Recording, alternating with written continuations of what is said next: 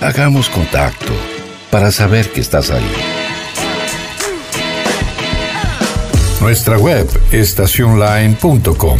Búscanos en Spotify, YouTube, Instagram y Facebook como Estación Line.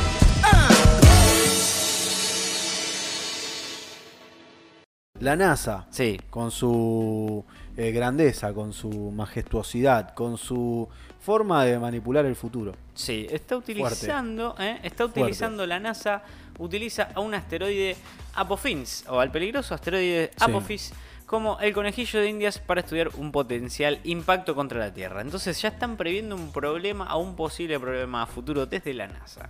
Las lecciones aprendidas gracias a este tipo de experimentos podrían limitar o incluso prevenir la devastación global si en el futuro se desarrolla un escenario de impacto real de un asteroide, por supuesto, Sí. ¿no? Entonces, acá es donde la gente se pregunta, ¿qué pasa si choca un asteroide eh, contra la Tierra? O si se aproxima un asteroide contra la Tierra, lo llamamos a Bruce Willis, lo ponemos en una nave, lo mandamos a que destruya el asteroide con una bomba manual. ¿Parece una solución buena esa? Nah. Bruce Willis me. Sí, puede ser una lin- linda película. Yo la pongo. Eh, bueno, pero bueno, más de 100 astrónomos de 18 Si está países en Netflix, distintos. Bruce Sí, Willis, el asteroide de fondo, lo pongo. de una, así, Sí. entras como un caballo. Sí, sí bueno, Armagedón. Armagedón. Ahora me, me acordé. Claro. ¿Qué película esa? Sí, pues buenísima. Con un Ben Affleck muy joven. musicalizada por Aerosmith, Sí. que metió la hija. Metió, Metió claro. la hija de convenio. Dijo, Sí, no, yo, contrato, te, pero yo te hago bien. la música, pero te pongo a mi piba que actúe. Bien, sí, no, bueno, pero. Bien. Sí, excelente. Bueno, ¿qué está pasando ahora con la NASA? Más de 100 astrónomos de 18 países, incluidos científicos de la NASA misma, participaron en un ejercicio que utilizó al peligroso asteroide Apophis como un conejillo dios de del mal. Indias. Exactamente, dios del mal significa. Para Y probar... es Egipto. Sí, es, es Egipto, es. Egipto. ¿eh?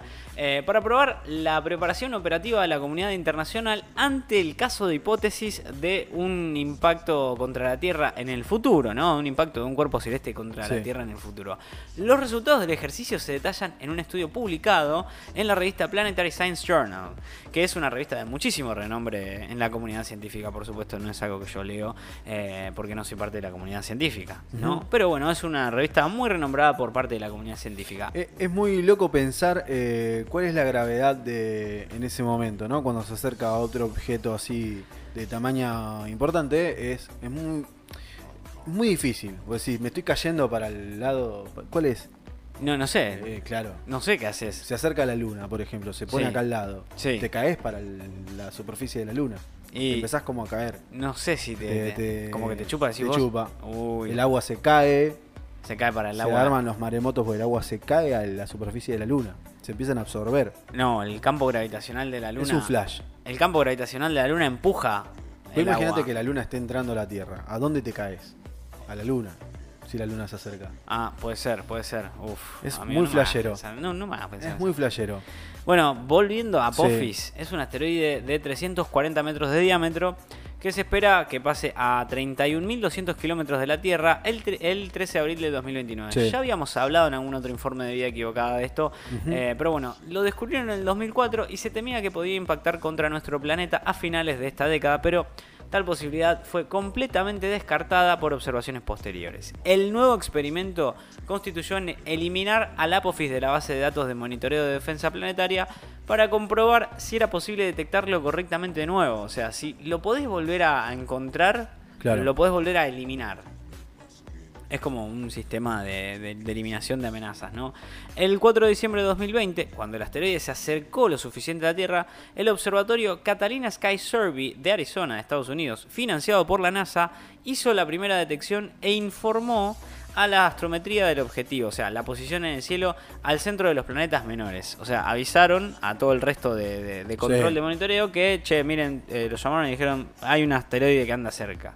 Siguieron otras detecciones del sistema de última alerta de impacto terrestre de asteroide o el Atlas, que tiene sede en Hawái, que es algo que siempre se ve en Hawái, eh, y está financiado también por la NASA, Claro. además del telescopio de exploración panorámica del sistema de respuesta PAN-STARRS. Sí. Eh, bueno, al final no solo se detectó a la Apophis durante el ejercicio, sino que las posibilidades de golpear la Tierra se reevaluaron continuamente en la medida que se hacía el traqueo por así ponerlo, el rastreo Sí. del asteroide, ¿no?